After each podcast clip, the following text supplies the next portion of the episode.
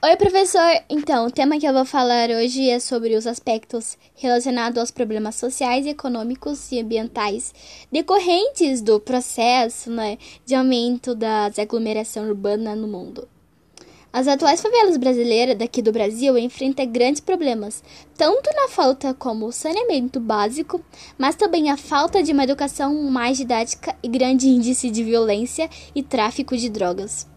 Simplificadamente, os aspectos relacionados aos problemas sociais, econômicos e ambientais decorrentes do processo são justamente os diferentes e diversos problemas que são gerados com o aumento das megacidades no mundo.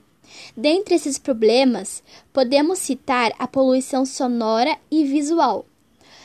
O aumento dos chamados engarrafamentos pois o número de habitantes das megacidades é muito grande e, consequentemente, o número de veículos também.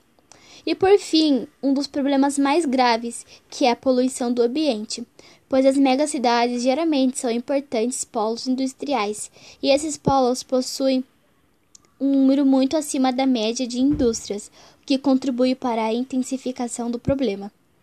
Esses problemas são muitas vezes encontrados em outras cidades, mas até mesmo aqui no nosso dia a dia podemos encontrar. Porém, temos que ter em mente que esses problemas são muito maiores e muito mais prejudiciais nas megacidades espalhadas pelo globo terrestre, e principalmente aqui no Brasil. Afinal, são nelas que encontramos mais de 10 milhões de habitantes.